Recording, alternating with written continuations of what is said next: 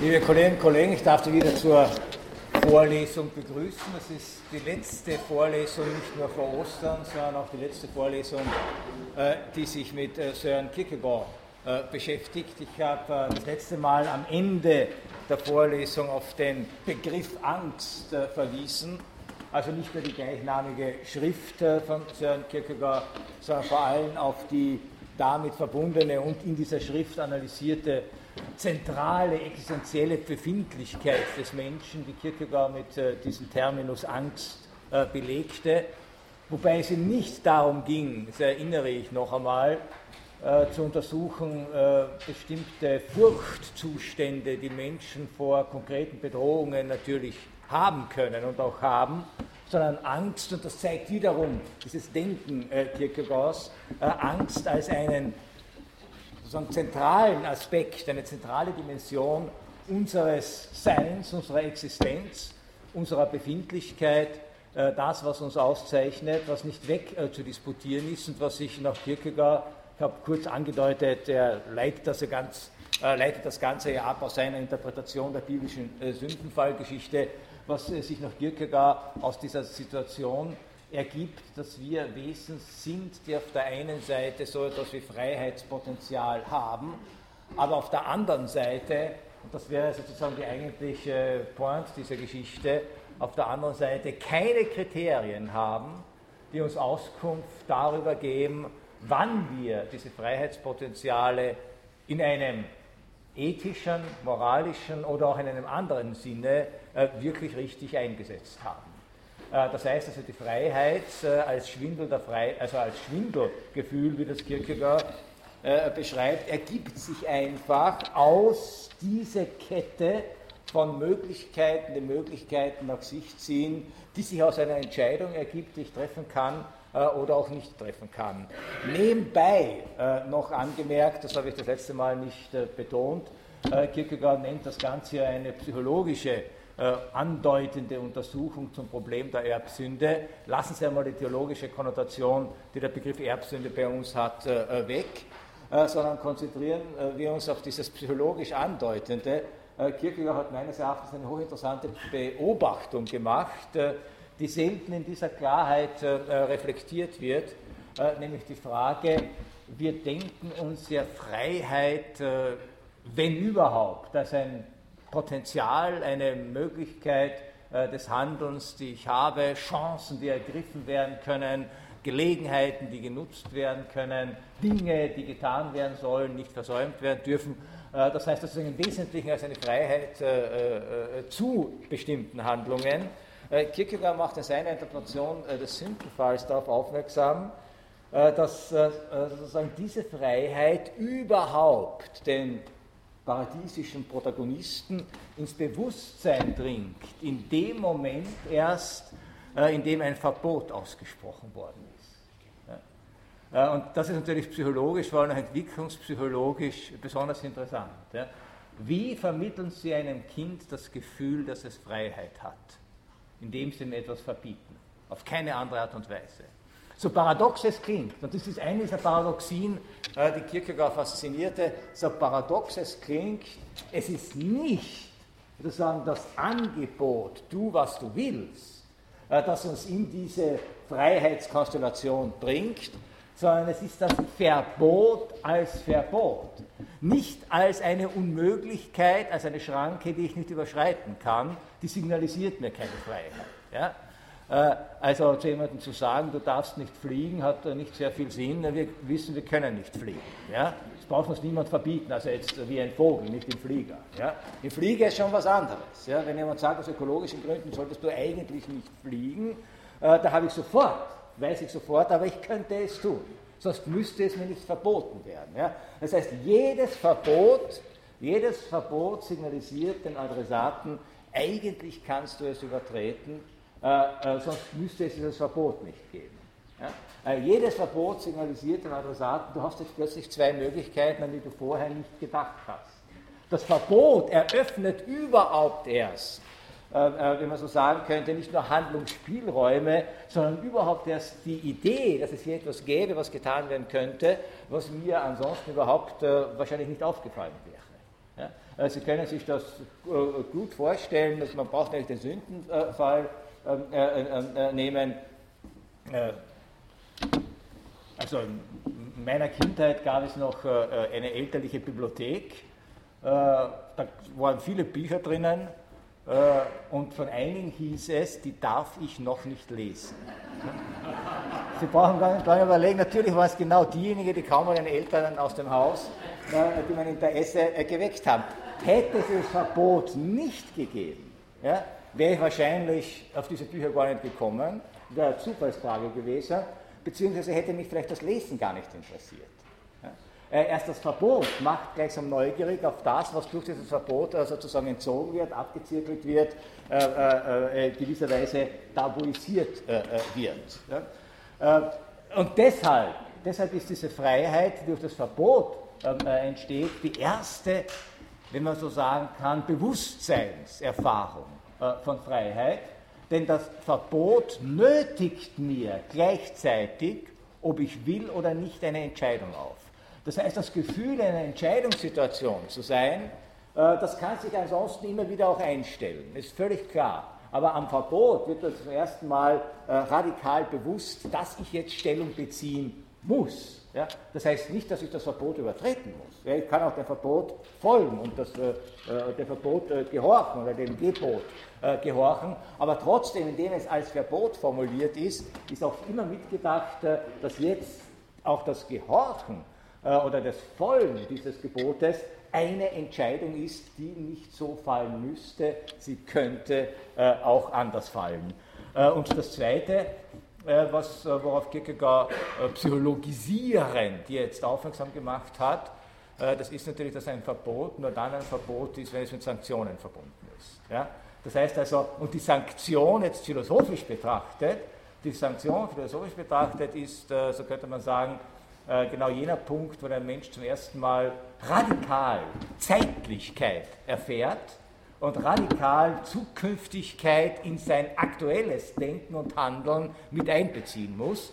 Äh, solange er sich nur, erinnern Sie sich an äh, die Figur des Don Juan, des Mozartschen, Mozartschen Don Giovanni, den Kierkegaard als reines Sinnenwesen präsentiert hatte, solange man nur in dieser Unmittelbarkeit der sinnlichen Erfahrung lebt. Ja, äh, gibt es ja äh, für diese Figur weder Gebote noch Verbote. Es gibt aber genau aus diesem Grund auch für ihn nicht die Dimension der Zeitlichkeit. Er denkt nicht vor. Er denkt nicht voraus, er denkt nicht, welche Konsequenzen es haben könnte, wenn er sich jetzt, hier und jetzt, wieder einmal äh, in ein weibliches Wesen verliebt oder dieses weibliche Wesen begehrt. Das Begehren ist sozusagen das Begehren in der Unmittelbarkeit und als Unmittelbarkeit. In dem Moment, wo man Verbote ausspricht, die mit Konsequenzen äh, mit Sanktionen verbunden sind, ist völlig klar, da kommt eine zeitliche Dimension in diese Beziehung zwischen mir äh, und der Welt, die vorher, solange ich mich rein sinnlich der Welt gegenüber verhalten habe, nicht da war, denn die Sanktionsandrohung bezieht sich ja etwas, was erst geschehen wird, und zwar nur in dem Fall geschehen wird, äh, in dem ich das Verbot übertrete. Ansonsten nicht. Sonst wirst du des Todes sterben, sagt Gott zu Adam äh, äh, indem er ihm sozusagen das Verbot des Essens vom Baum der Erkenntnis äh, ähm, erklärt. Und dieses sonst wirst du. Ja, und dann kommt diese Sanktion.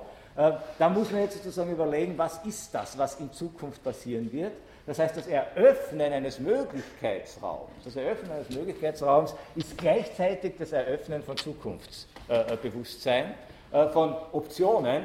Und je mehr Möglichkeiten es gibt, je mehr Optionen es gibt, umso größer sozusagen diese Entscheidungskapazität, die man aufbringen muss, um hier zu wählen. Das heißt also, Kierkegaard hatte die Wahl, also eine prinzipielle Wahl eines Lebens, eines Lebensentwurfs, einer Entscheidung äh, ganz, ganz stark gemacht. Und äh, das ist in der Tat, hat der Begriff der Wahl bei ihm eine, eine ganz, ganz starke existenzielle Dimension. Also es ist, äh, das ist ja genau das, was dann später Jean-Paul Sartre fasziniert hat an Kierkegaard was er aufgegriffen hat. Äh, der Mensch, der mit einer Entscheidung tatsächlich einen Lebensentwurf wählt. Ja? Äh, und dafür dann natürlich auch gewisserweise die Verantwortung zu übernehmen hat. Auf der anderen Seite hat die Wahl bei Kierkegaard durchaus schon etwas von jener Komponente, die wir heute ja gerne als Wahlfreiheit bezeichnen, nämlich Freiheit jetzt nicht als die Möglichkeit, im Grunde zu machen, was ich will. Ja? Das ist in der Philosophie immer als Willkür tituliert worden, die ja un unglaublichen, äh, einer Vielfalt von, äh, von Kriterien unterliegen kann, äh, sondern Freiheit tatsächlich als Wahlfreiheit im Sinne auswählen können zwischen unterschiedlichen mir angebotenen Optionen. Das ist in der Regel die Freiheit, die wir jeden Tag verspüren, wenn wir in den Supermarkt gehen und nicht wissen, welche Art von Waschmittel wir jetzt kaufen sollen. Ja? Das ist eine Wahlfreiheit, äh, die wird meistens philosophisch gesehen sehr niedrig bewertet. Ja, was ist das für eine Freiheit?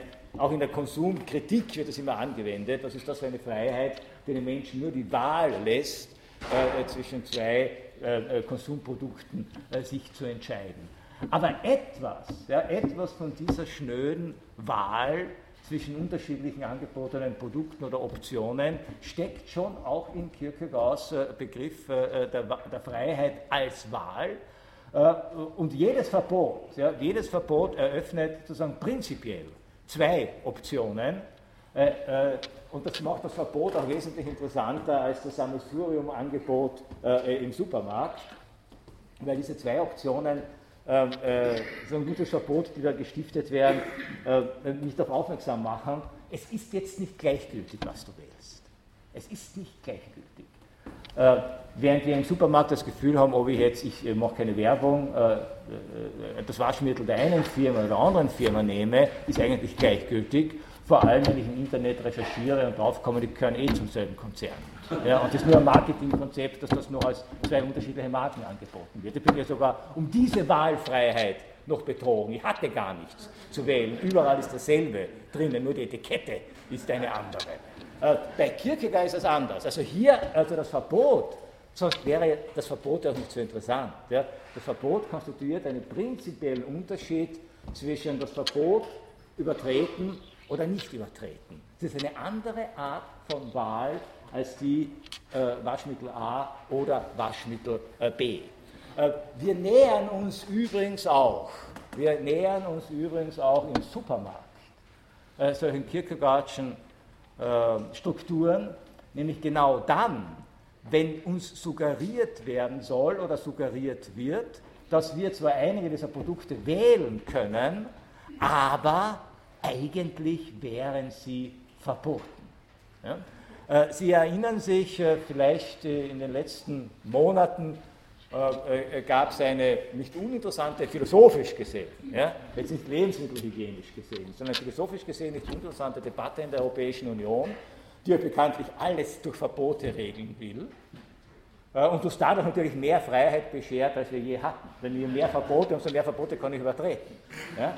Äh, ist ganz klar. Und umso öfter komme ich jetzt in das, in, das, in, dieses, in das Schwindelgefühl der Freiheit, schon wieder könnte ich ein Verbot übertreten. Ja? Äh, also die EU als Paradies würde, würde, ungefähr so aussehen, von keinem dieser Bäume darfst du essen, ja, nur vielleicht das eine darfst du tun, überall sonst sind. Und da gab es jetzt diese Idee, äh, nach den Menschen aus äh, Gründen, die dahingestellt bleiben mögen, die Tendenz haben, sich äußerst ungesund zu ernähren.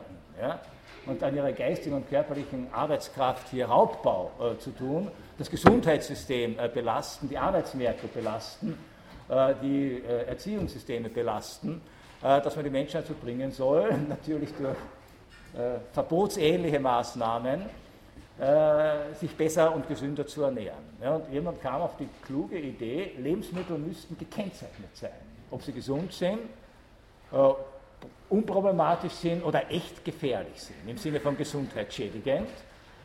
Und die Idee war, jedes Lebensmittel mit einer Ampel zu versehen. Ja? Grün, unbedenklich zu verzehren. Orange, gib acht. Ja, hast du schon ein schwaches Herz, neigst du schon zur Fettsucht, Hände weg. Ja? Und rot auf keinen Fall essen. Äh, jetzt stellen Sie sich vor, stellen Sie sich vor, äh, Sie gehen in den Supermarkt und man schaut dann so herum, ja, überall stehen diese Dings, nicht? Also die Joghurts und die äh, fett angereicherten äh, äh, Süßigkeiten und alle sozusagen äh, einen schreienden roten Punkt, sonst hat er keinen Sinn, das muss man ja sehen, wie ein, rote, ein rotes Ampellicht. Und dann schaut man jetzt auf die etwas wohlbeleibte Miteinkäuferin. Die steht jetzt vor dieser äh, Topf von Golatsche mit dem roten Punkt. Ja? Kaufen oder nicht kaufen. Das ist plötzlich sowohl für den Beobachter als auch für das Subjekt, das für diese Entscheidungssituation steht, etwas ganz anderes als vorher. Ja? Wo einfach alles gleichberechtigt nebeneinander stand äh, im Supermarkt und der eine hat das genommen und der andere hat jenes genommen. Ja? Jetzt wird plötzlich ein moralisches Problem daraus. Jetzt wird plötzlich ein Freiheitsproblem daraus. Jetzt wird plötzlich klar, wer noch immer mit rotem Punkt kauft, ja, äh, der übertritt sozusagen ein Gebot, er macht etwas Böses, er schädigt zunächst sich selbst und es wird, würde, hätte nicht lang gedauert. Ja, und dass Sie, Sie sehen dann eine junge äh, Mutter oder einen jungen Vater, der ein rot beampeltes Produkt für sein Kind kauft. Ja? Also er schädigt einen anderen. Ja? Äh, äh, sich selbst schädigen, das könnte man noch tolerieren. Ja, jetzt das Kind schädigen, äh, und äh, schade, die EU hat diesen Plan fallen lassen. Der Gang in den Supermarkt hätte nach Einführung zu einer Beampelung von Lebensmitteln unendliches Anschauungsmaterial für philosophisch-ethische Erfahrungen äh, äh, geboten. Aber Sie merken schon, wie ein und dieselbe Situation sich plötzlich äh, radikal in eine paradoxale Entscheidungsstruktur äh, verwandeln kann, wenn irgendwo ein Verbot äh, auftaucht. Aber ein Verbot, das mich nicht hindert, sondern das ist ein Verbot. Das ist ja nicht in dem Sinne, man könnte auch sagen, wenn die eh so schädlich sind, die rot beampelten Lebensmittel, ziehe ich sie aus dem Verkehr. Dann habe ich wieder keine Wahlfreiheit. Das Spannende ist ja, etwas zur Wahl zu stellen, aber es gleichzeitig zu verbieten. Und genau das ist die Situation gewesen, die äh, nach Kierkegaard sozusagen die Freiheitserfahrung in ihrer intensivsten Form provoziert. Bitte.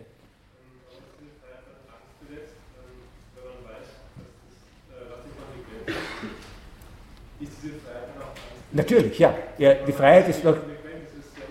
Äh, die Freiheit äh, äh, nach Kierkegaard ist ja immer angstbesetzt. Also entweder ist sie angstbesetzt, weil ich weiß, dass die Konsequenzen negativ sein werden, äh, äh, gleichzeitig, oder sie ist angstbesetzt in, in, in, diesem diffusen Sinne, dass ich nicht genau weiß, was die Konsequenzen sein werden. Ja? Das heißt also, auch, auch diejenigen, die jetzt noch rot beampelte Lebensmittel kaufen würden, hätten ja wahrscheinlich gute Ausreden, warum sie glauben, dass es gerade ihnen nicht schaden wird. Ja? Oder dass sie darauf verzichten, gesund zu sein. Ja? Sie sind sozusagen die Widerstandskämpfer gegen den Gesundheitswahn, auch das gibt es ja. Äh, äh, alles Mögliche, aber natürlich schwingt diese Angst mit und gleichzeitig, das habe ich das letzte Mal vergessen zu sagen, ist Kierkegaard auch derjenige, der genau weiß, dass diese Wahlfreiheit, die angstbesetzt ist, natürlich auch gleichzeitig etwas äh, unglaublich eine, eine unglaublich intensive, positive Lebenserfahrung ist, nämlich die Erfahrung äh, der Freiheit, die Erfahrung, souverän entscheiden zu können, die Erfahrung, sogar Verbote übertreten zu können, äh, weshalb er das, den Begriff geprägt hat, Angstlust. Ja, also diese, diese, diese, diese paradoxale, wieder doppelstrukturierte Erfahrung äh, der Angstlust, auf der einen Seite ist es angstbesetzt, wir fürchten uns davor, wir wissen nicht genau, was rauskommen wird, und auf der anderen Seite ist es unglaublich lustvoll, in Freiheit Entscheidungen äh, treffen zu können, vor allem in der Erwartung, dass das, was man hier, äh, äh also die Entscheidung, die man jetzt tätigt, die Handlung, die man setzt, Konsequenzen haben äh, äh kann, äh, die ja sozusagen zwischen diesen Polen Positivität und Negativität hin und her schwanken. Äh, äh, der, der, Apfel am Baum der Erkenntnis hat ja auch sehr appetitlich ausgesehen. Das Essen von diesem Apfel, das Essen von der Erkenntnismöglichkeit des Guten und Bösen ist ja auch was äußerst Lustvolles. Ja? Und man hat ja auch die positive Erfahrung gemacht, und kaum hat man gegessen, haben sie ja erkannt, was gut und böse ist. Das heißt, sie hatten ja sozusagen auch einen Erkenntnislustgewinn. Gleichzeitig hat diese Erkenntnis sofort dazu geführt, dass sie gesehen haben, dass sie nackt waren. Was ihnen vorher im Paradies, im Zustand der reinen sinnlichen Unmittelbarkeit, wie das Hegel an anderer Stelle interpretiert hat, äh, so nicht wahrgenommen haben. Tiere sehen nicht, dass sie nackt sind. Sie sind, wie sie sind. Erst das Wesen, das Bewusstsein bekommt, das Wesen, das zwischen Gut und Böse entscheiden kann, empfindet dann seine Nacktheit. Nacktheit hier natürlich jetzt wieder als äh, äh, Metapher äh, für einen überwundenen Naturzustand, der sofort kaschiert werden muss. wir sind keine Tiere mehr. Also sie sahen, dass sie nackt sind, dass sie nackt waren, kann man übersetzen, Hegel hat das so übersetzt, mit, sie erkannten, dass sie keine Tiere mehr sind. Und das Anlegen von Kleidung ist der erste Akt der Zivilisation, mit dem wir aus der Wildheit der Natur äh, heraustreten. Und nur noch als zivilisatorischer Akt können wir zur Nacktheit zurückkehren, indem wir es ritualisiert in der Sauna oder am FKK-Strand zulassen, aber nicht in anderen Kontexten. Äh, das aber nur nebenbei.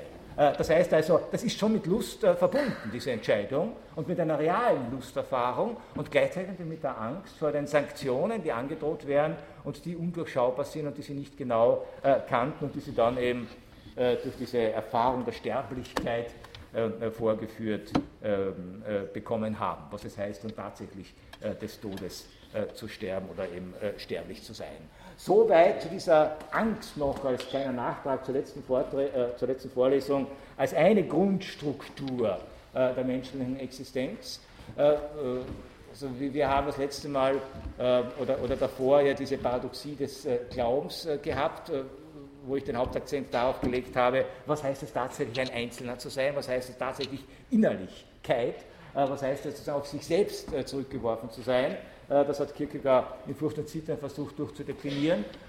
Das Zweite, was nach ihnen Menschen neben dieser Innerlichkeit, dieser Einzelheit, dieser absoluten Subjektivität den Menschen auszeichnet, ist eben dieses prinzipielle Gefühl der Angst, das untrennbar mit unseren Freiheitspotenzialen und Freiheitserfahrungen verbunden ist. Äh, übrigens, ich weiß nicht, Sie interessieren sich sicher auch für die Ergebnisse der modernen Hirnforschung.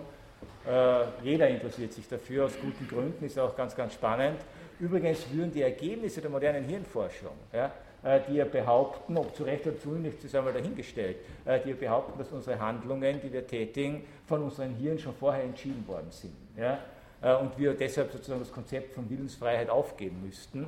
Äh, berührt diese Analyse, Analyse von Kierkegaard überhaupt nicht. Ja? Denn es geht ihm ja, ihm ja tatsächlich um sozusagen diese subjektive Befindlichkeit. Ja? Die subjektive Befindlichkeit, was es heißt, in einer durch ein Verbot äh, äh, initiierten Entscheidungssituation äh, zu sein. Und das Dumme oder das Schöne, wie wir es nennen wollen, ist ja, auch wenn ich einen Hirnforscher, ja, der zutiefst davon äh, überzeugt ist, dass alle seine Handlungen schon durch die Tätigkeiten seines Hirns vorentschieden sind, wenn ich dem etwas verbiete, wird er genauso reagieren wie der Kierkegaardsche Mensch äh, im Paradies. Er wird plötzlich das Problem haben, was soll ich tun? Und es tröstet ihn nicht, dass das, was er dann tun wird, er immer vor sich selber erklären kann, als hat eh eigentlich mein Hirn für mich entschieden. Ja, das, das, bringt uns aus dieser äh, äh, grundsätzlichen Situation äh, nicht heraus. Das heißt, der Determinismus ist äh, zwar vielleicht philosophisch eine haltbare äh, Position, es aber, äh, Kierkegaard würde sagen, es ist existenziell keine haltbare Position. Ja, da haben Sie wieder diesen Widerspruch zwischen einer abstrakten philosophischen Position, ich kann das durchaus den Determinismus begründen und die Willensfreiheit ähm, äh, äh, äh, negieren, aber existenziell bin ich dann trotzdem in paradoxalen Entscheidungskonflikten, die mir nicht durch diese abstrakte Einsicht genommen werden und denen mich trotzdem sozusagen ausgesetzt, ähm, ausgesetzt sehe. Ein weiterer Aspekt, ich kehre jetzt nochmal zurück, ganz kurz zu den zu so einer Grundfigur des Kierkegaardschen Denkens, äh, was gleichzeitig sozusagen auch so eine Spitze gegen die Ansprüche der akademischen Philosophie darstellt, äh, nämlich die Grundfigur, die hat er gezeigt in Furcht und Zittern, die zeigt er im Begriff Angst. Wenn wir uns sozusagen der Logik unseres Verstandes überlassen, ja, dann kommen wir immer an eine äußerste Grenze, die der Verstand selber nicht mehr bewältigen kann. Äh, oder in Kierkegaardschen äh, äh, Termini formuliert, der Verstand muss sich notgedrungen bei jedem existenziellen Problem, das er versucht zu analysieren, in Widersprüche verstricken. Oder der Verstand sozusagen stößt immer auf die Paradoxa unseres Daseins, auf die Paradoxien unseres Daseins. Und das Interessante bei Kierkegaard ist, er sagt, genau das ist die Lust des Verstandes. Ein Denken, das nicht Sehnsucht nach Paradoxen hat, nach Widersprüchlichkeiten hat, nach Unauflöslichkeiten Auflösbarkeit, also noch nicht auflösbaren Konstellationen hat, solch ein Denken ist eigentlich ein falsches Denken. Ja? Es beruhigt sich mit vermeintlichen Lösungen, wo es keine Lösungen äh, gibt. Und das hat er der Systemphilosophie seiner Zeit, äh, namentlich Hegels und Schellings vorgeworfen, äh, dass sie sozusagen die gesamte Existenz, nicht die Existenz des Menschen, sondern überhaupt letztlich das Sein schlechthin in ein System unterbringen wollten, wo es keine Widersprüche mehr gab. Ja? Ein Verstand, der richtig denkt, äh, so Kierkegaard, eine Vernunft, die richtig denkt, äh, kommt notgedrungen an unauflösbare Widersprüche. Äh, und deshalb steht irgendwann einmal jeder Denkende vor der Situation, was tue ich jetzt, wenn ich mit meinem Denken nicht weiterkomme. Äh, und das ist dann genau die Situation, wo Kierkegaard gesagt hat, da gibt es dann sozusagen keine logischen Operationen mehr, es gibt auch keine guten Ratschläge mehr, sondern es gibt nur nicht dieses Phänomen, äh, ein Begriff, den er von Gotthold Ephraim Lessing entlehnt hat, dieses Phänomen äh, des Sprungs. Äh, das heißt also, man kann dann in eine andere Dimension springen, in der nicht Logik des Verstandes gilt, und das war für Kierkegaard die religiöse Dimension. Das heißt also, auch durch diese Konzeption positioniert er noch einmal die Vernunft auf der einen Seite den Glauben und die Religiosität auf der anderen Seite in, in, äh, selbst als äh, paradoxale Widersprüchlichkeit und in einer kleinen Schrift, äh, der selber äh, sozusagen den, den, den äh, abschätzigen Titel gegeben hat, äh, philosophische Brocken oder ein bisschen Philosophie. Manche übersetzen das entsprechende dänische Wort auf ein philosophische Prosamen, also so war Brösel, ja, Brösel Philosophie. Eine kleine Schrift, aber äußerst konzentrierte Schrift, äh, äh, der Kierkegaard dann eine abschließende unwissenschaftliche Nachschrift äh, nachgeliefert hat, die dann zu seiner umfangreichsten Schrift geworden ist. Aber auch hier sehen Sie schon eine abschließende unwissenschaftliche Nachschrift, die nicht den Anspruch hat, den Standards des akademischen Philosophierens zu genügen. Und in diesen, ich beziehe mich jetzt auf den ersten äh, äh, Text, also diese schmale äh, Schrift philosophische Brocken. Sie haben Auszüge daraus auch im Rieder. In diesem Text hat Kierkegaard meines Erachtens auf äußerst ironische Art und Weise auf der einen Seite noch einmal diese Frage von Vernunft und Glauben in ihrer ganzen Widersprüchlichkeit exponiert und auf der anderen Seite seine Abrechnung äh, mit der hegelischen Systemphilosophie, namentlich mit der Geschichtsphilosophie, äh, durchgeführt. Äh, ich möchte jetzt im ersten Teil der heutigen Vorlesung nur einige Anmerkungen dazu machen, weil sie noch einmal zeigen, was es hier tatsächlich, wie es tatsächlich mit dieser Paradoxie und des Verhältnisses von Vernunft und Glauben auf sich hat. Ich erwähne das auch deshalb oder verweise auch deshalb darauf, weil Kierkegaard hier einige Überlegungen anstellt, die gegenwärtig äh, wieder hoch äh, im Kurs sind. Ja. Äh, die Ausgangsfrage, die es sich stellt, ist eigentlich eine Frage, die seit, seit es so etwas wie eine kritische Bibelforschung gibt oder kritische Religionswissenschaft gibt, pausenlos gestellt wird. Und ich meine, immer zu Weihnachten oder vor Ostern erscheinen dann solche Bücher, äh, die sozusagen zeigen, dass wir auch 150 Jahre nach Kierkegaard dieses Problem offensichtlich noch immer im allgemeinen Bewusstsein nicht wirklich äh, bewältigt haben, äh, nämlich Bücher, die uns zeigen, zeigen oder zeigen wollen, was sich aus der Tatsache der realen oder eben nicht nachweisbaren Existenz, etwa von Jesus, tatsächlich ableiten lässt für die Glaubenswahrheiten des Christentums. Sie kennen die Debatte, äh, die ja äh, wahrscheinlich schon 2000 Jahren äh, geführt wird, als Belege für die Göttlichkeit des Religionsstifters Jesus Christus, galten ja sehr lange seine Wunder. Wunder, die allen Erfahrungen und naturwissenschaftlichen späteren Erkenntnissen zu widersprechen scheinen. Und jetzt kommt die ganze, jetzt kommt es natürlich darauf an, sind solche Wunder tatsächlich ein Beleg für die Wahrheit der Glaubensbotschaft, die, die damit verkündet äh, wird. Sie wären natürlich nur ein Beleg dann, wenn sie tatsächlich ein historisches Ereignis gewesen wären. Und jetzt muss ich natürlich feststellen, inwieweit kann so ein Wunder ein historisches Ereignis sein. Kierkegaard stellt sich die Frage noch viel radikaler. Ja, es geht ihm gar nicht darum, gab es die Wunder, gab es die Wunder nicht. Der gesetzte Fall, es hätte sie gegeben als historische Ereignisse. Es geht ihm um die Frage, kann es überhaupt, wie er es formuliert, einen geschichtlichen Ausgangspunkt geben für ein ewiges Bewusstsein. Man muss sich die ganze Radikalität dieser Frage äh, vor Augen führen. Es ist letztlich die Frage darin, kann überhaupt ein unendliches Bewusstsein, also Gott, zu einem historischen Ereignis geworden sein? Also die, die, die, Kernaussage des Christentums bestand in der Botschaft, dass Jesus Christus gleichzeitig wahrer Gott und wahrer Mensch war äh, und in seiner Göttlichkeit gleichzeitig in seiner historischen äh, Existenz in Erscheinung getreten ist. Ja? Äh, Kierkegaard fragt weiter, inwiefern vermag ein solcher, nämlich ein geschichtlicher Ausgangspunkt, mehr als bloß geschichtlich zu interessieren. Das ist jetzt genau diese Frage, auch wenn wir annehmen, dass es diesen Religionsstifter gab, dass es diese Figur gab, äh, äh, dass die ein paar Jahre predigend äh, durch Palästina gezogen ist, dass die von den römischen Besatzungssoldaten gefangen genommen wurde, beziehungsweise unter Pontius Pilatus hingerichtet wurde. Was besagen so historische Ereignisse, die zu Dutzenden, war nicht der einzige, der hingerichtet worden ist. Ja, es gab viele Rebellen im Römischen Reich, die pausenlos gekreuzigt worden sind. Was besagt so ein historisches Ereignis tatsächlich für die Glaubensbotschaft? Und die dritte Frage, jetzt ist die allerentscheidendste, kann man eine ewige Seligkeit gründen auf ein geschichtliches Wissen? Das ist natürlich die Frage, die genau rührt oder die berührt jene Debatten, wenn man versucht, mit historischen Argumenten klarzumachen, äh, dass äh, eben Gott exist äh, Christus existiert hat, dass er Wunder getätigt hat, dass er eine Botschaft verkündet hat, dass er gen Himmel, also auferstanden und gen Himmel gefahren ist, also als Auferstehung als historisches Ereignis, kann man auf solch historischen Ereignissen äh, tatsächlich so etwas wie einen Glauben, einen religiösen Glauben, eine ewige, ewige Seligkeit äh, äh, gründen.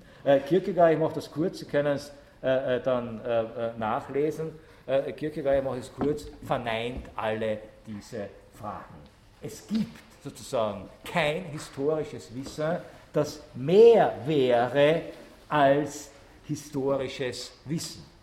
In dem Moment, wo ich etwas als historisches Ereignis klassifiziere, ist es nur mehr endliches historisches äh, Ereignis. Allerdings macht Kierkegaard hier auch ein paar interessante Überlegungen, dazu komme ich gleich, was ein historisches Ereignis überhaupt ist. Ja? Äh, das zweite ist äh, äh das Problem, wenn ich sage, Jesus Christus war wahrer Gott und wahrer Mensch gleichzeitig, das Problem bestand ja gerade darin, dass er genau aus dieser Voraussetzung her natürlich von allen anderen Menschen nicht unterscheidbar war. Ja? Das heißt, er hatte keine göttlichen Attribute an sich, denn er war ja gleichzeitig wahrer Mensch. Und er konnte nur als wahrer Mensch in Erscheinung treten, weil er keine göttlichen Attribute in sich hatte. Ja?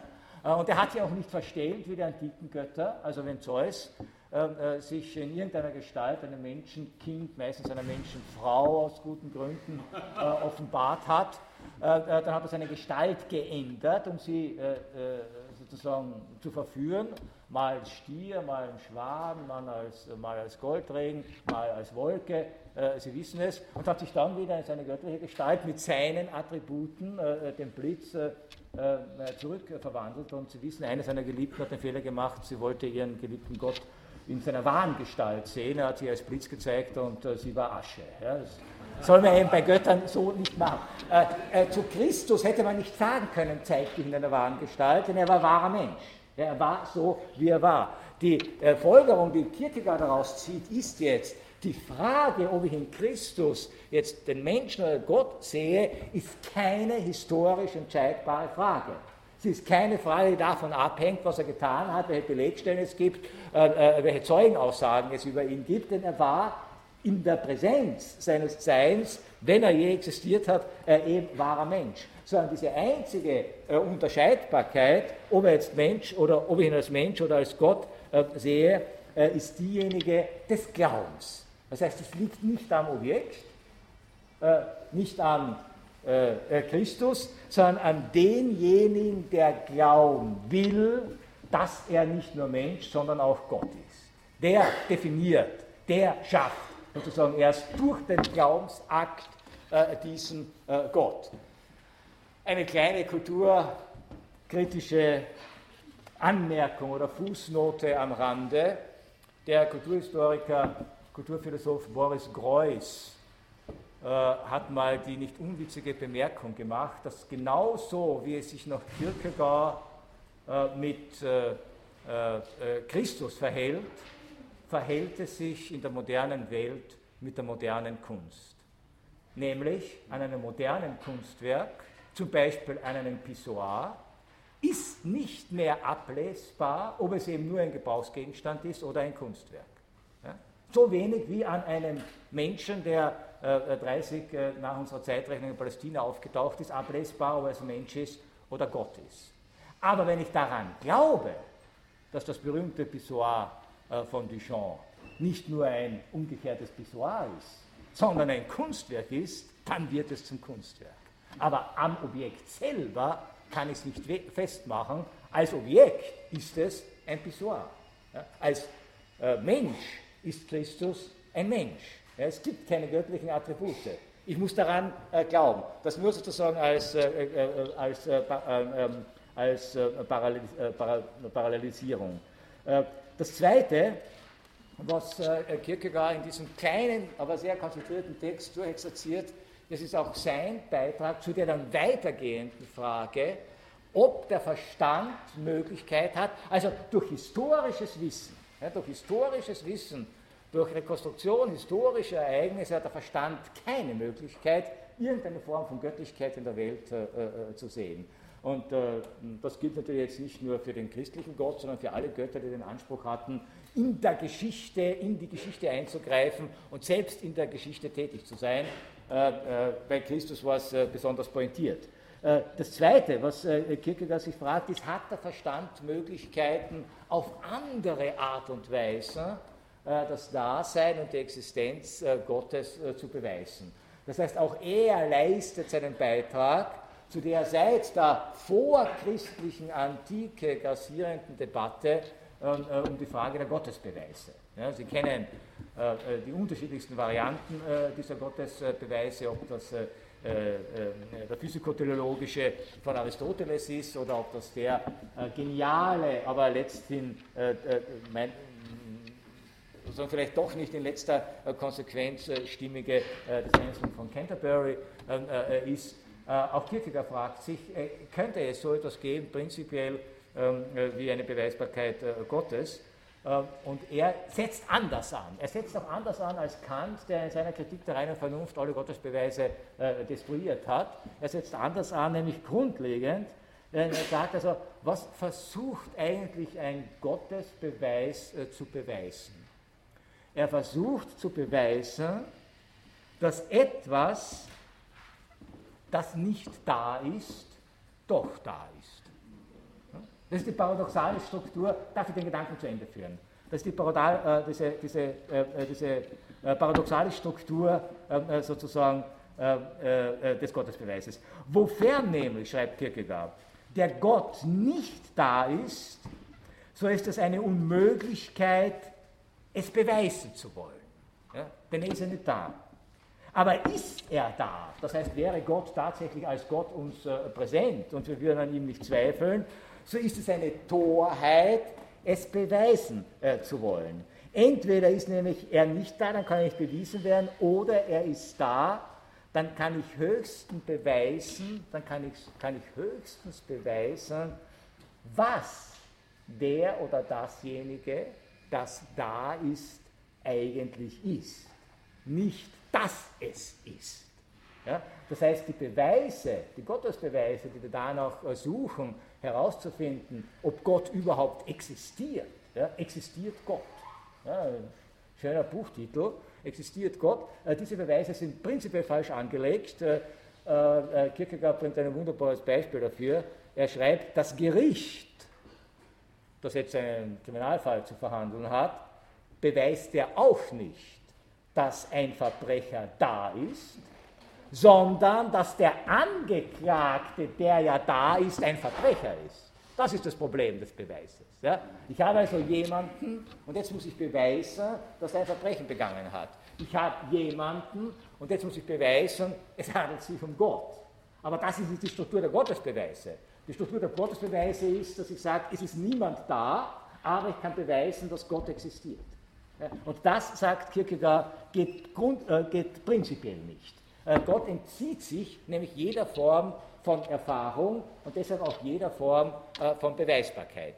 Aber, so könnte man sagen, äh, der gängige äh, die gängigen Gottesbeweise, und das berührt jetzt genau die äh, seit einigen Jahren durch den Wiener Kardinal Schönborn ja mit angezettelte Debatte, ob nicht das Intelligent Design, das heißt die unglaublich intelligente Konstruktion des Universums, äh, uns äh, nötigt, rückzuschließen auf einen intelligenten Schöpfer. Äh, die Struktur dieses Arguments ist, äh, können wir sozusagen aus den Spuren die Gott hinterlassen hat, aus seiner Schöpfung und so wie sie äh, gebaut ist, äh, können wir hier auf seine Existenz äh, äh, äh zurückschließen. Äh, oder mit Kierkegaard formuliert, kann ich aus den Taten zurückschließen auf das Dasein Gottes. und er kommt ganz klar, sowohl in Bezug auf die biblischen Wunder als historische Ereignisse, als auch in Bezug auf jede Spekulation über Gott als einen intelligenten Designer des Universums, er kannte den Begriff Intelligent Design natürlich noch nicht, äh, kommt er äh, zu dem Schluss, äh, es geht prinzipiell nicht. Denn ich kann unmittelbar existieren die Taten Gottes ja nicht und deshalb kann ich aus ihnen auch äh, die Existenz Gottes nicht äh, beweisen, denn ich begehe immer, wenn ich solche Gedankenfiguren durchspiele, den Fehlschluss, dass ich aus etwas, an dem überhaupt nichts auf einen göttlichen Schöpfer hinweist, dass ich da etwas, äh, aus, dem ich, äh, aus dem möchte ich einen göttlichen Schöpfer beweisen, indem ich die Göttlichkeit, aus der ich dann die Existenz Gottes äh, deduziere, in dieses etwas schon hineininterpretiere, obwohl es an sich gar nicht, wie Kierkegaard schreibt, uns vor der Nase äh, liegt. Äh, das ist übrigens auch mein Haupteinwand gegen die Idee des Intelligent äh, Design. Äh, äh, woher weiß der Kardinal, dass dieses Universum intelligent gebaut ist? Das ist eine vollkommen äh, willkürliche Annahme. das Kriterium ist vollkommen sozusagen diffus. Er müsste nämlich auch angehen können, wie sähe ein nicht intelligentes Universum aus wo man sagen kann, da hat Gott keine Hand im Spiel gehabt. Äh, äh, ganz im Gegenteil, es gibt in der Religionskritik bei David Hume, finden Sie diesen Gedankengang, in seinen äh, Dialoge über die natürliche Religion, äh, gibt es einen brillanten Hinweis, dass jeder halbwegs vernünftige Beobachter der Welt ja zu dem Schluss kommen muss, so eine Form von Chaos, solch eine Form von Brutalität, solch ein Mechanismus von Fressen und Gefressen werden, Schopenhauer hat sich dann daran angeschlossen, kann doch nicht das Resultat eines intelligenten, mitfühlenden ähm, äh, äh, ähm, äh, sozusagen Wesens sein. Ja? Das kann nur sozusagen eine Ausgeburt des Chaos sein. Oder, wie Kierkegaard formuliert hatte, die Weisheit in der Natur, die Güte Gottes der Welt gegenüber ist in der Welt einfach nicht auszumachen. Ich muss sie schon voraussetzen, um sie dann daraus deduzieren zu können. Und das ist ein klassischer logischer Fehlschluss. Äh, das heißt, auch hier wiederum, ja, es gibt für die Vernunft keine Möglichkeit, ihre Grenzen äh, zu überschreiten. Äh, es gibt äh, sozusagen nur das Einzige, das ist auch ein hochinteressanter Gedanke, das Einzige, so Kierkegaard, zu dem die Vernunft kommen kann, ist die Einsicht, dass es für sie Grenzen gibt, die sie nicht überschreiten kann. Gleichzeitig hat schon Hegel darauf aufmerksam gemacht, dass eine Grenze benennen heißt, zumindest ihre Überschreitbarkeit mitdenken zu können. Ja, denn eine Grenze, wir wissen, eine Grenze ist genau dadurch definiert, dass es nicht das Ende ist, es ist keine Grenze, ja, sondern dass es dahinter noch etwas gibt. Also wenn ich sage, die Vernunft hat eine Grenze, dann muss ich sagen können, was kommt dahinter. Äh, Kierkegaard denkt sich bildlich das in der Tat aber so, dass die Grenze der Vernunft einen Abgrund gleicht. Es gibt zwar einen dahinter, aber es gibt keine Brücke, die die Vernunft bauen könnte, um äh, auf dieses dahinter äh, äh zu kommen. Das heißt, der Verstand, ja, der Verstand kann zwar bis an diesen Abgrund heran. Ja, kann auch seine eigene Endlichkeit, äh, seine eigene paradoxale Struktur, seine eigene Unzulänglichkeit äh, erkennen, aber er erlaubt es nicht äh, tatsächlich, äh, äh, seine eigenen Grenzen zu überschreiten. In Bezug auf die Frage der Erkennbarkeit Gottes ja, kommt dann Kierkegaard zu dem ungeheuerlichen Satz oder eben das Pseudonym, Climacus äh, heißt derjenige, der eigentlich äh, dieses Buch geschrieben hat, die philosophischen Brocken, äh, kommt Kierkegaard zu dem ungeheuren Satz, dass aufgrund dieser paradoxalen Struktur Gott eigentlich der entsetzlichste Betrüger geworden ist, dadurch, dass der Verstand sich selbst betrogen hat.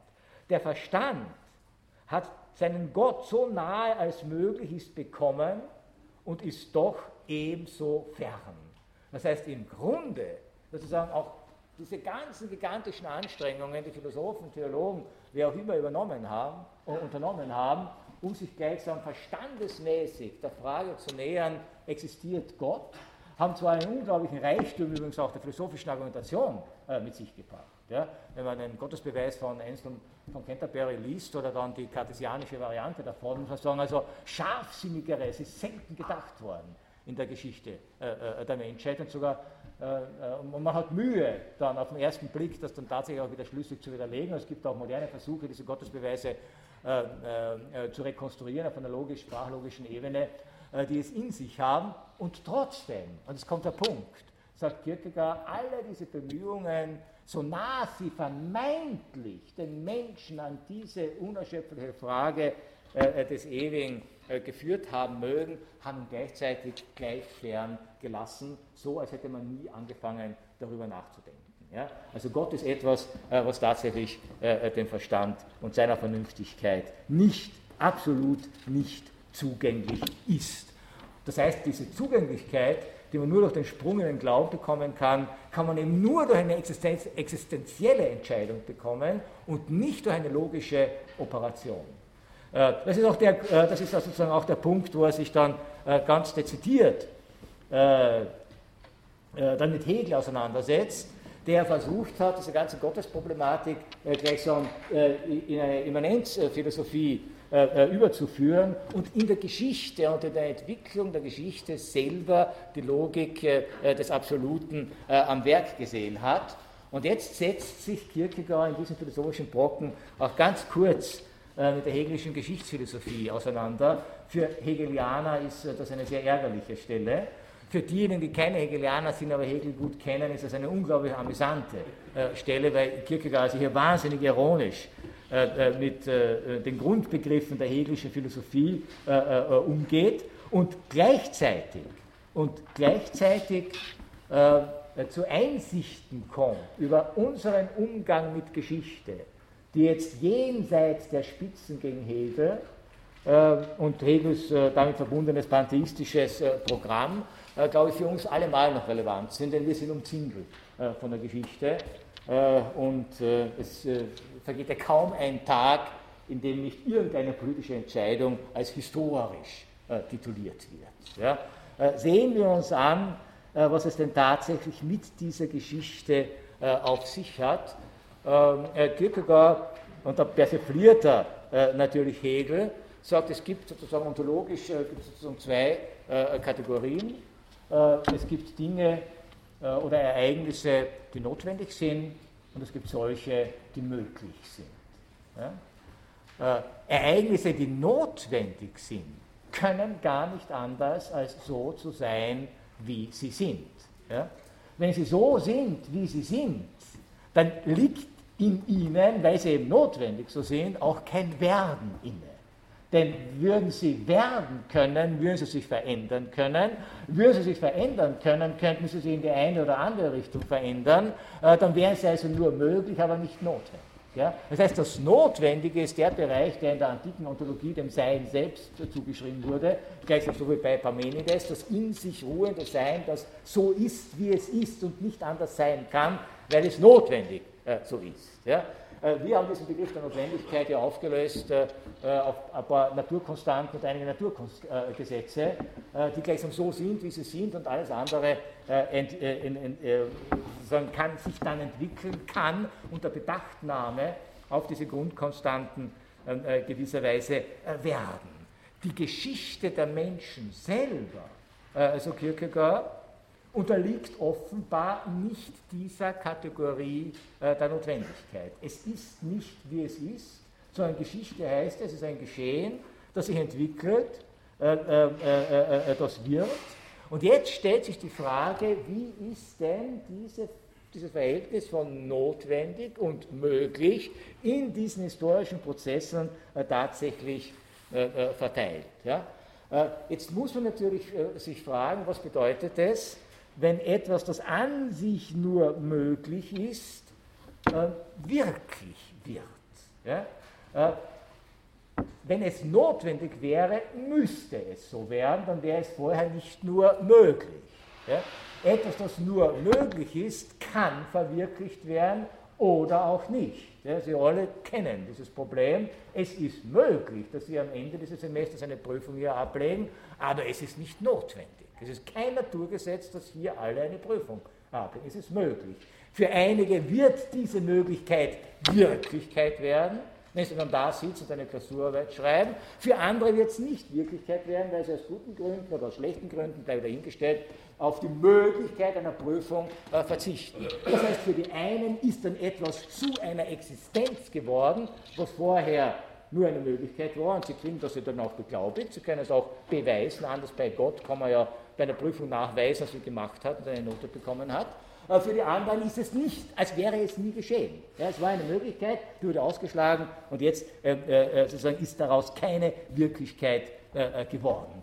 Das allerdings bedeutet, äh, also Kierkegaard, äh, dass Möglichkeiten, die zur Wirklichkeit werden, haben, äh, haben sehr wohl ähm, so etwas wie eine Ursache. Man könnte sagen, ich kann nachträglich die Motive, Ursache jetzt im Sinne von Motiv, ich kann nachträglich die Motive rekonstruieren warum der eine zur Prüfung gegangen ist und der andere nicht. Da kann ich Befragungen machen, wie auch immer, auch das Lied zu versuchen, das zu erhärten, äh, etc. Ist ein großes Problem übrigens bei uns äh, de facto, weil wir sehr viele, wie der Terminus technicus der Universitätsverwaltung lautet, prüfungsinaktive Studierende haben. Ja? Das heißt also, äh, äh, Menschen, die zwar die Lehrveranstaltungen besuchen, aber keine Prüfungen ablegen. Ja? Äh, und wir werden ständig gefragt, warum tun die das? Ja? Warum ergreifen Sie eine Möglichkeit, die Sie hätten, nicht? Ja? Warum machen Sie die Potentialität des Prüfungsangebotes nicht zur Wirklichkeit Ihres studentischen äh, Curriculums?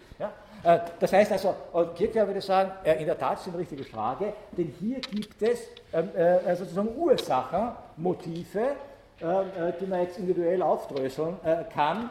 Das heißt, alles, was wird, und in dem Sinne wird, dass aus einer Möglichkeit einer Wirklichkeit wird, hat wohl Ursachen im Sinne von Motiven, die mal so, mal so aussehen können, aber es gibt dafür keine Gründe im Sinne von Naturnotwendigkeit.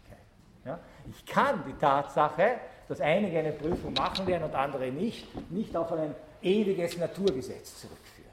Ich kann nicht sagen, das Sein des Studierenden besteht eben darin, dass 30 Prozent keine Prüfung machen. Das ist vollkommen blöde Aussage. Ja? Denn man kann das Verhalten ja auch ändern. Ja?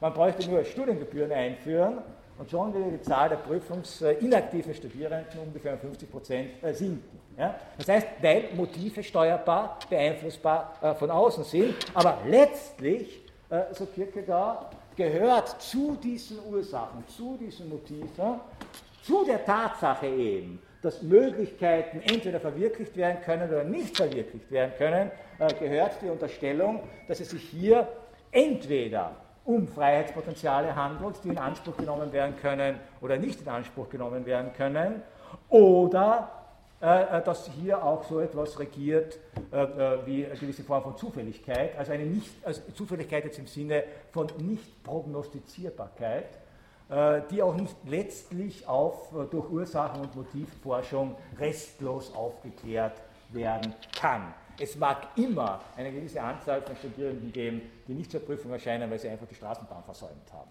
Ja? Da man sagen, also Freud würde man sagen, also man versäumt keine Straßenbahn aus Zufall, ja?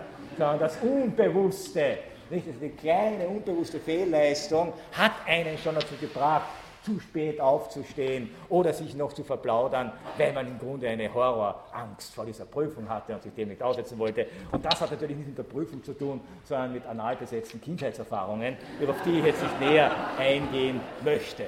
So, äh,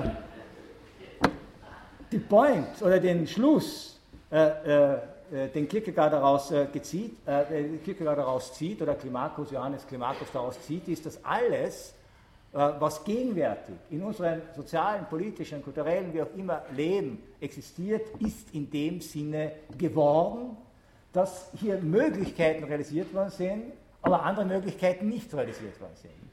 Das heißt, es ist nicht notwendig so, wie es ist. Es ist nicht notwendig so, wie es ist.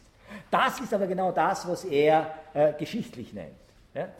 Was immer geschehen ist, ist geschehen im Sinne von, es ist geschehen aufgrund von verschiedenen Ursachen. Es ist nicht geschehen aus Notwendigkeit, aber es kann auch nicht äh, revidiert werden.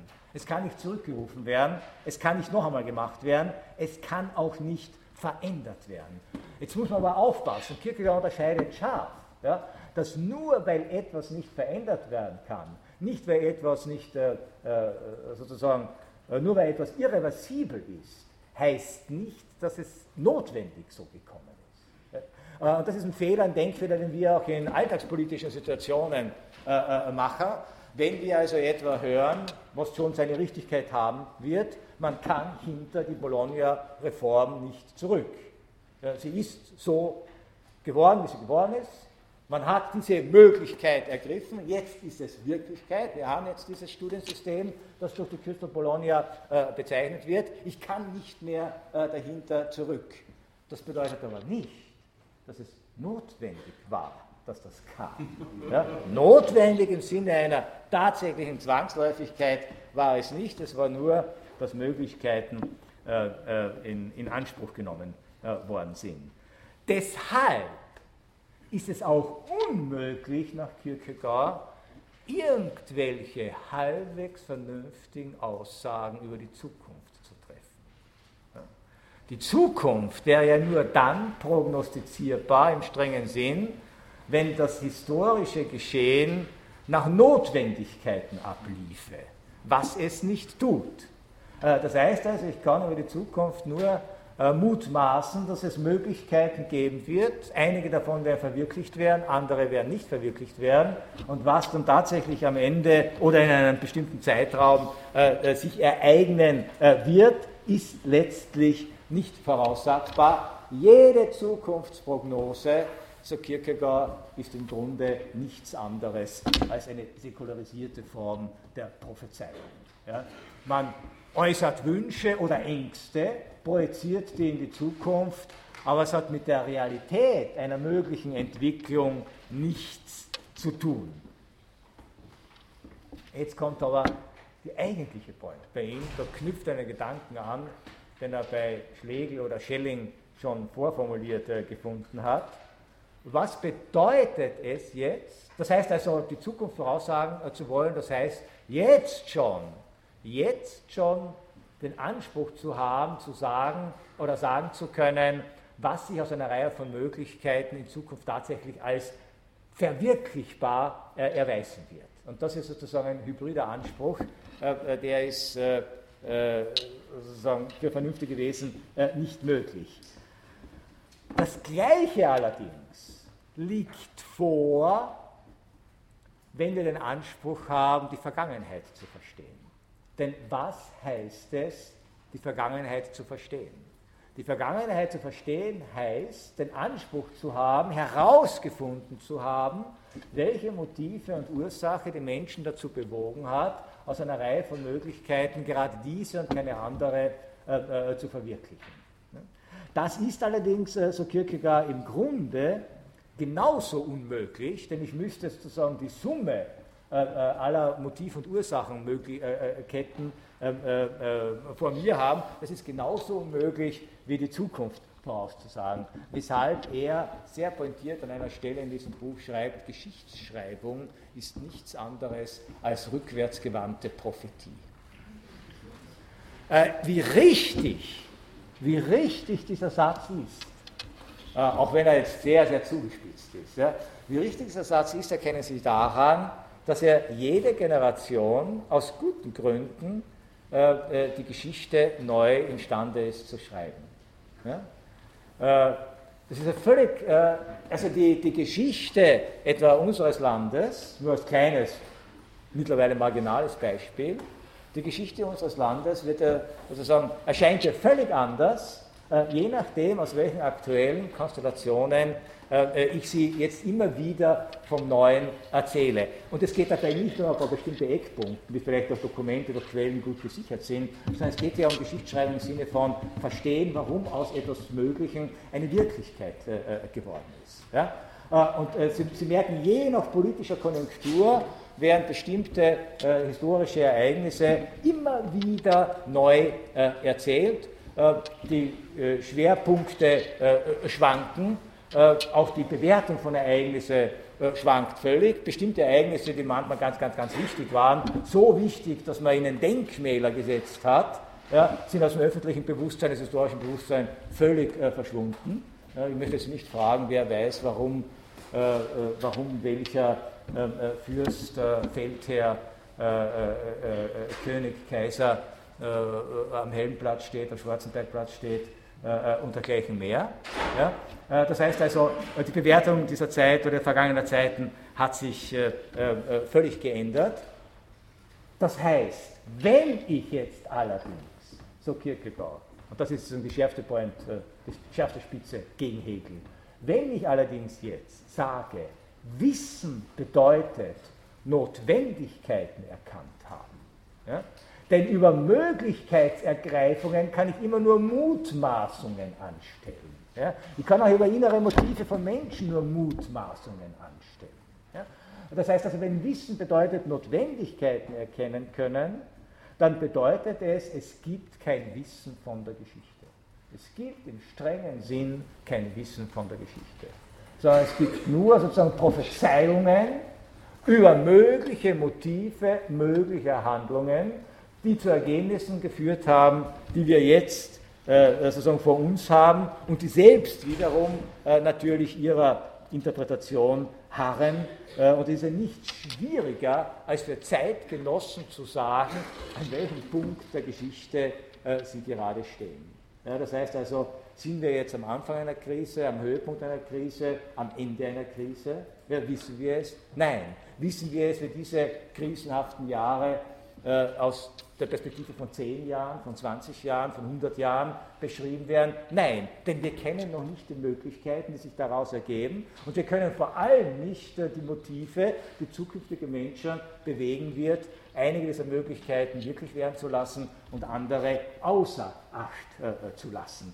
Im Nachhinein erscheint es manchmal so, als wären das zwangsläufige Entwicklungen gewesen, aber es sind nur nachträgliche Konstruktionen äh, so Kierkegaard. Das sind nachträglich hineinprojizierte Notwendigkeiten, die nie Notwendigkeiten waren. Sodass schon aus diesem Grunde, da schließt sich der Kreis, dass schon aus diesem Grunde, sozusagen aus historischen Ereignissen, nicht nur nichts Notwendiges, und deshalb natürlich auch überhaupt nichts gefolgert werden kann, was mit dem Anspruch eines ewigen Bewusstseins, also eines göttlichen Bewusstseins äh, zu tun hat.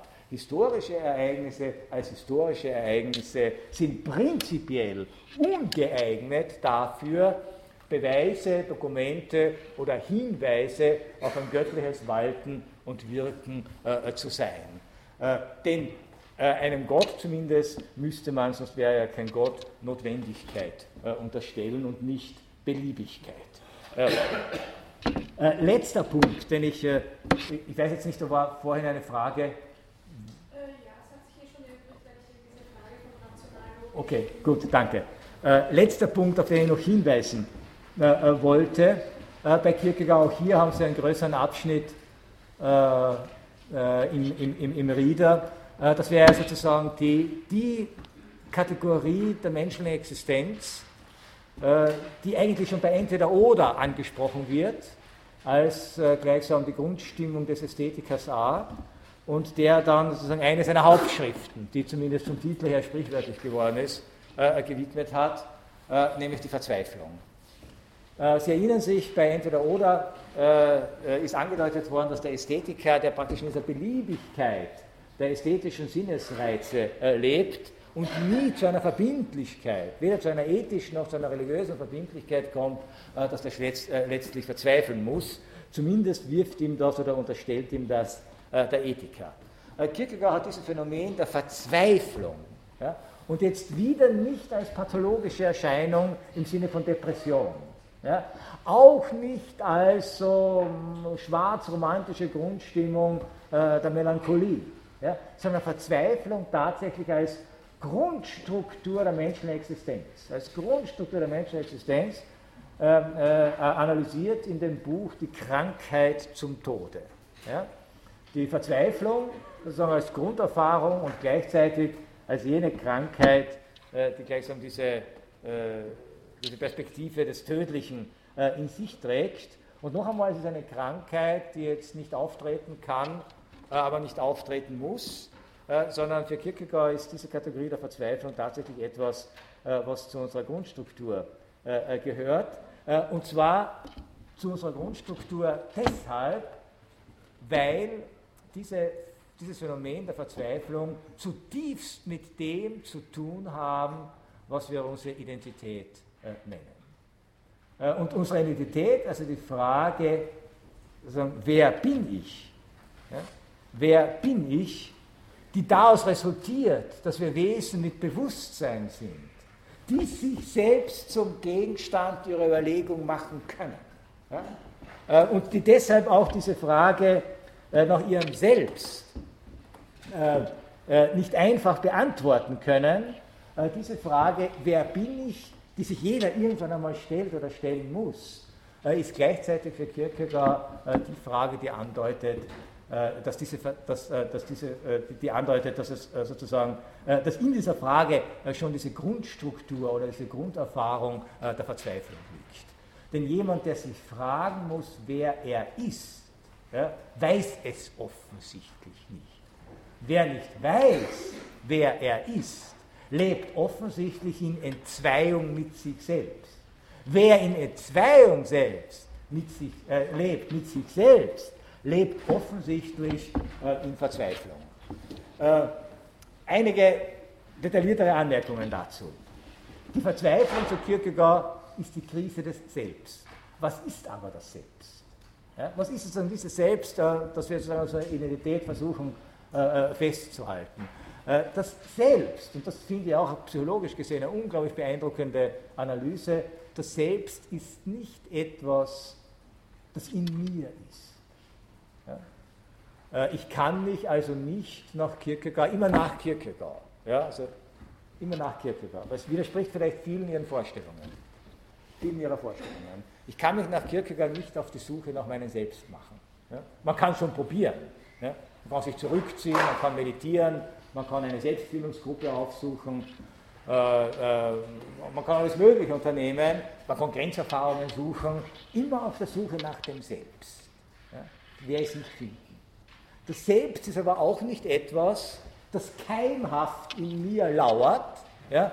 wie sozusagen der Pflanzenkeim in der Erde und jetzt darauf wartet, gegossen zu werden, gehegt zu werden, gepflegt zu werden, um sich zu entfalten. Ja? Das Selbst ist nichts, das gleichsam als Potenzial gedacht ist, das der Verwirklichung hat. Also auch dieser beliebte Begriff der Selbstverwirklichung, ja, das Gefühl, ich habe jetzt 30 Jahre lang falsch gelebt, in Wirklichkeit in mir war ich immer ein anderer. Ja, da haben Sie schon die Verzweiflung. Ja. Das sind natürlich verzweifelte Menschen, die das sagen müssen. War ich immer ein anderer und jetzt versuche ich das andere zu verwirklichen. Ja. Auch das ist ein Irrweg. Warum? Weil in beiden Fällen äh, das Selbst gleichsam substantialistisch gedacht wird. Das ist aber falsch. Ja? Sondern das Selbst, äh, so Kierkegaard, ist das Selbst. Ja? Jetzt warten Sie, was das wirklich ist. Ja? Das Selbst ist ein Verhältnis, das sich zu sich selbst verhält. Das heißt, das, was wir als Selbst, das Problem des Selbst an uns selbst wahrnehmen, ist gerade die Tatsache, dass ich mich in einem Verhältnis zu mir selbst bewegen kann.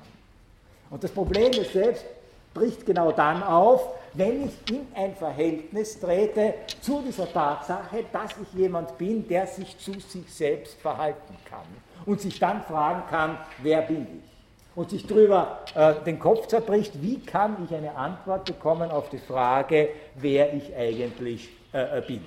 Das heißt, es geht hier tatsächlich nicht um etwas Substantialistisches, sondern es geht nach Kierkegaard tatsächlich um Verhältnisse. Äh, das heißt also, äh, die Frage, wie ich auf mich selber reflektiere, in welchem Verhältnis ich zu mir selber und zu dieser Frage bin, was es bedeutet, auf der Suche, also was es bedeutet, sozusagen in diesem Selbstverhältnis gleichsam ratlos zu werden, weil ich eben nicht sagen kann, wer ich bin.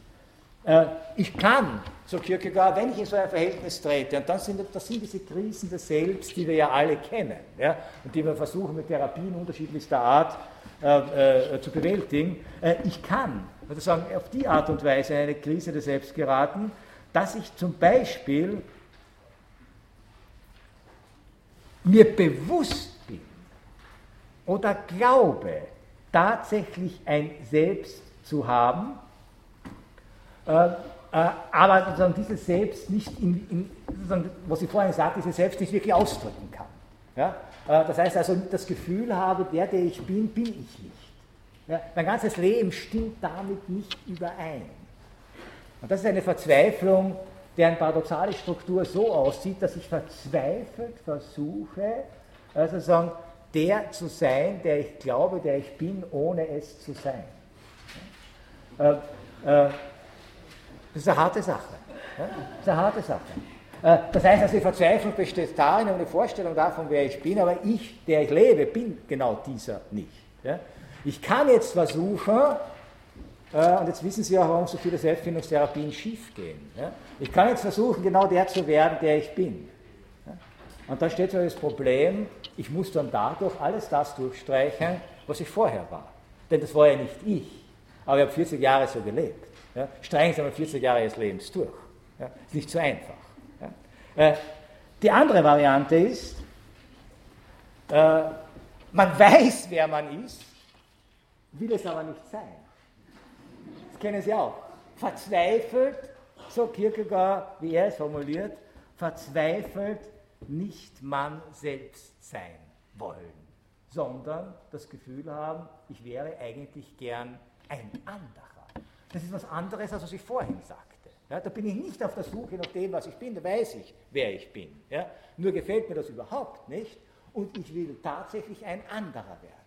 Und der andere ist da. Das sind keine abstrakten anderen, sondern das sind andere, die als Idole, als Vorbilder da sind, die mein Zimmer äh, umgeben, die als Posters an der Wand hängen, die mir am Abend aus dem Fernsehen äh, entgegenlachen und die ganz bestimmte Eigenschaften haben, die ich jetzt zu meinen machen will.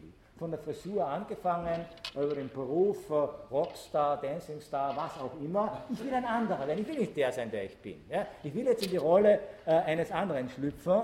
Und auch hier ähm, äh, ist äh, sozusagen die Frage, wenn es mir gelingt, ein anderer zu werden, habe ich ja eigentlich mein Selbst verloren. Denn ich bin jetzt nicht mehr ich, ich bin jetzt ein anderer. Ja, zwar wollte ich der andere werden, aber gleichzeitig um den Preis, dass, es eben, dass ich eben äh, äh, äh, nicht, äh, nicht mehr der bin, der ich bin.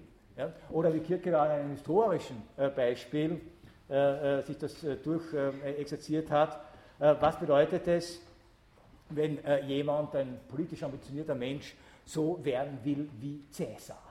Ja? Also er will nicht der sein, der er ist, er will wie Cäsar äh, werden.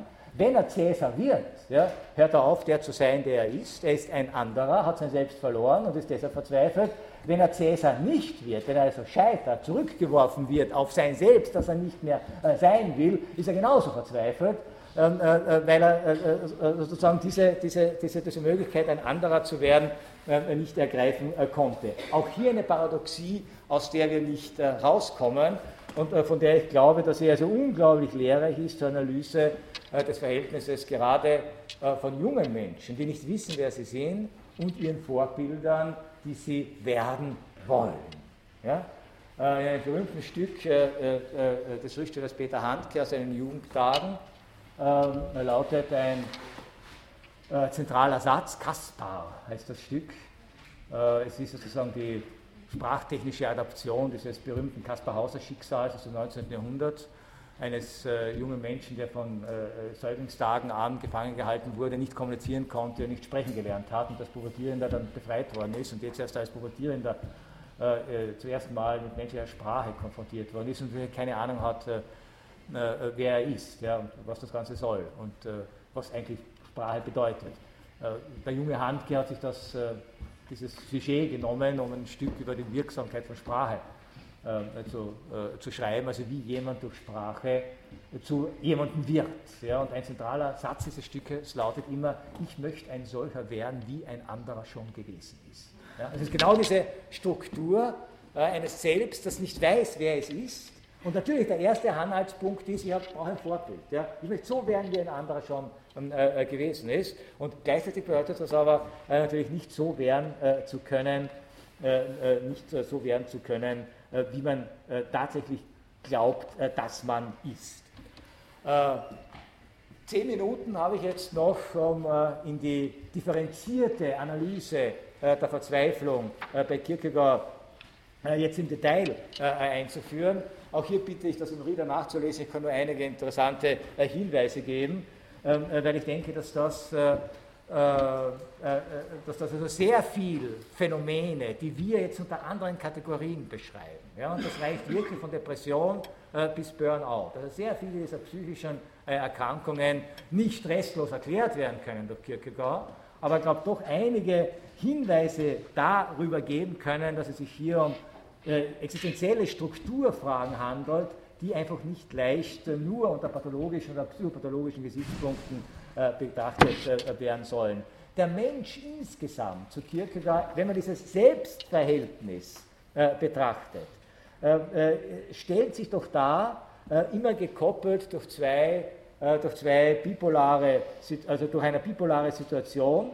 er beschreibt das etwas in einer vielleicht missverständlichen hegelianisierenden Terminologie, der Mensch ist eigentlich eine Synthesis von Unendlichkeit und Endlichkeit. Äh, jetzt nicht in einem christlichen Sinn oder theologischen Sinn gedacht, sondern wir sind auf der einen Seite endliche Wesen, wir sind beschränkt, wir sind begrenzt äh, durch Körper, durch Geist, durch die Kontingenz unserer Existenz. Und auf der anderen Seite sind wir unendliche Wesen im Sinne jetzt von äh, unserer, unseres Gedankenreichtums, unserer Fantasie, auch unserer der Fähigkeit vorauszudenken, zu planen, Zukunft versuchsweise zu antizipieren etc. Wir sind auch eine Synthese so Kierkegaard, von Zeitlichkeit äh, und Ewigkeit, wobei Ewigkeit nicht Unendlichkeit im Sinne von unendlicher Zeitdauer bedeutet, sondern Ewigkeit von Nichtzeitlichkeit. Ja? Das ist nämlich im Sinne von Augenblickshaftigkeit. Eine Augenblick ist eine zentrale Kategorie für Kierkegaard. Wir stehen auf der einen Seite im Zeitfluss, also das, was man in der Antike Kronos nannte, und auf der anderen Seite kennen wir diese, diese Augenblickserfahrungen, die sich gleichsam jenseits von Zeit äh, abzuspielen scheint. Und wir sind eine Synthese auch von Freiheit und Notwendigkeit. Wir unterliegen zahlreichen Naturnotwendigkeiten, nicht zuletzt in unserer Leiblichkeit. Und im Handeln, äh, so könnte man sagen, sind wir trotzdem äh, bis zu einem gewissen begrenzten Grad, bis zu einem gewissen Grad dann doch, dann doch frei.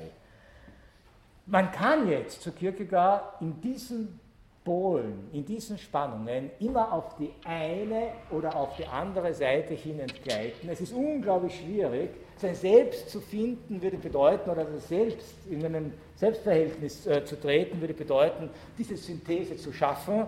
Äh, das ist aber, ich sage jetzt nicht unmöglich, sondern es ist schwer. Aber was heißt es, sozusagen, was heißt es immer in die eine oder in die andere Richtung äh, abzugleiten und hier zu Erscheinungsformen äh, der Verzweiflung äh, zu geraten. Betrachten wir einmal dieses Paar Unendlichkeit, Endlichkeit. Ja? Wenn das Selbst, so Kierkegaard, sich in die Unendlichkeit verliert, ja, dann schweift es ab in das Grenzenlose, in das Fantastische, in das nur Mögliche, das unendlich zahlreich ja? Und es verzichtet darauf, und das ist eine Form von Verzweiflung nach Kierkegaard, es verzichtet darauf, aus dieser unendlichen Anzahl von Möglichkeiten eine zu realisieren.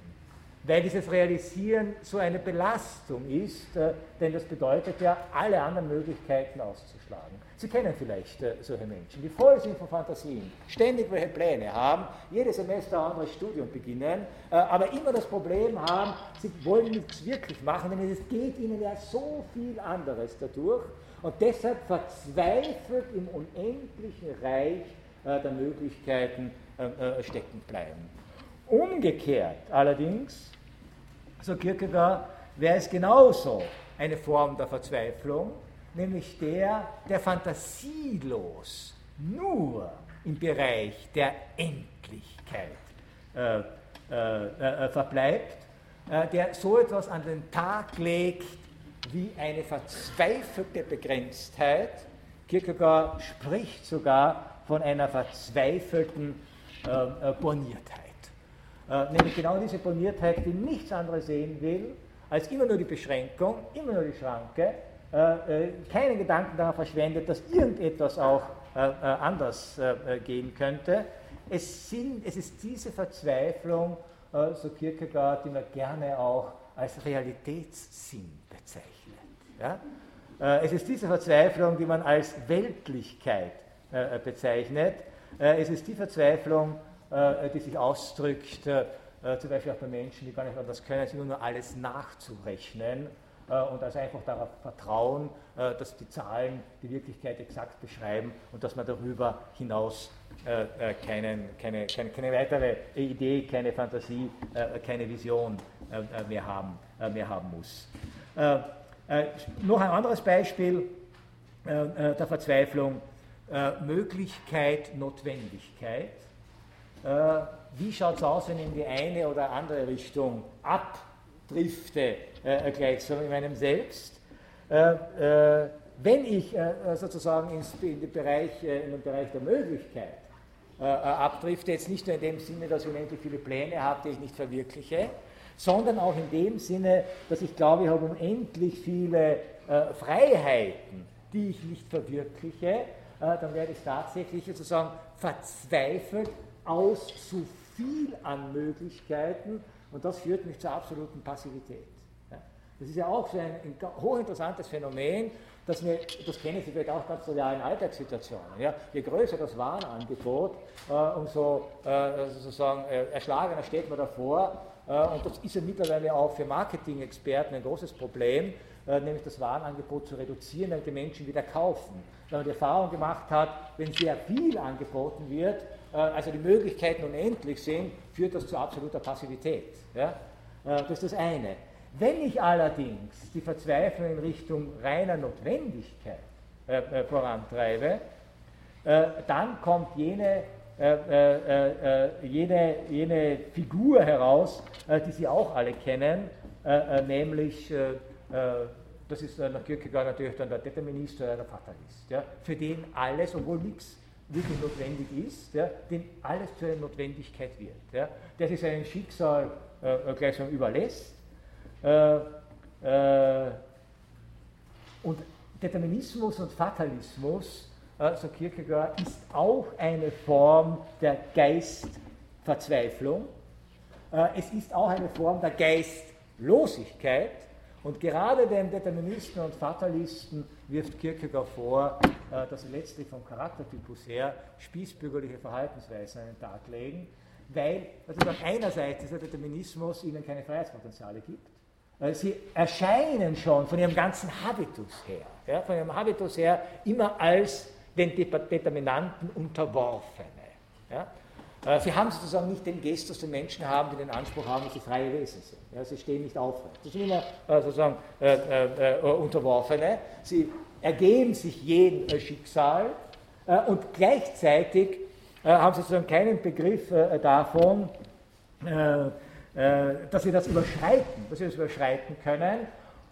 Und damit, damit sie sozusagen das überhaupt aushalten, müssen sie auch jedes Schicksal, dem sie unterwerfen, gleichzeitig trivialisieren. Trivialisieren. Äh, das heißt also zu etwas äh, letztlich nicht so wahnsinnig wichtig zu erklären, das man aber hinnehmen muss, weil es eh kommt, wie es kommt. Ja?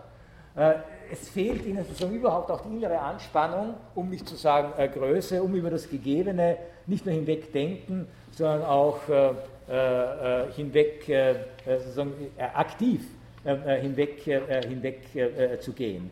das heißt also, wir haben zwei letztendlich, ja, Sie können andere Beispiele bei Kierkegaard hier nachlesen, wir haben letztendlich sozusagen zwei extreme Varianten von, von Verzweiflung auf der einen Seite die Verzweiflung, könnte man sagen, aus einer Schwachheit dieses Selbstverhältnisses. Man nimmt alles hin und verzweifelt daran.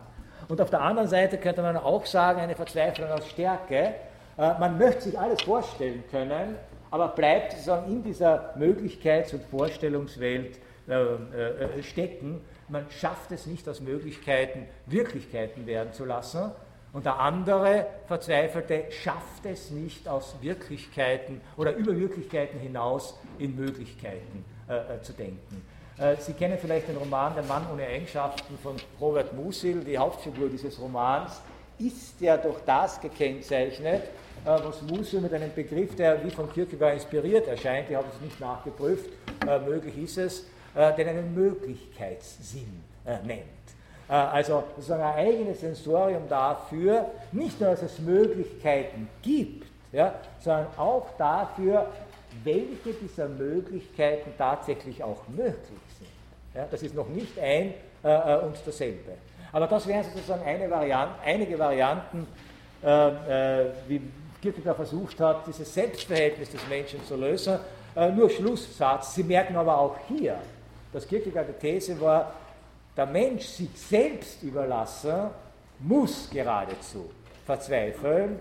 Auch hier Hilfe nur der Sprung in eine andere Dimension, um zwischen diesen ständigen verzweifelten Bändern äh, zwischen man selbst sein wollen und nicht man selbst sein äh, können oder umgekehrt äh, äh rauszufinden. Aber auch dieser Sprung ist sozusagen ein Glaubensentscheidungsakt, es ist keine Therapie, es ist keine logische äh, Operation, es ist auch keine äh, soziale Hilfestellung, die uns irgendjemand geben könnte. Das wirft uns wieder zurück auf jene Einsamkeit und Einzelheit, die letztlich die Zentralkategorie war, um die sich das ganze Denken äh, Kierkegaards äh, bewegt hat. Danke für Ihre Aufmerksamkeit, ich wünsche Ihnen erholsame und äh, äh ertragreiche Osterferien.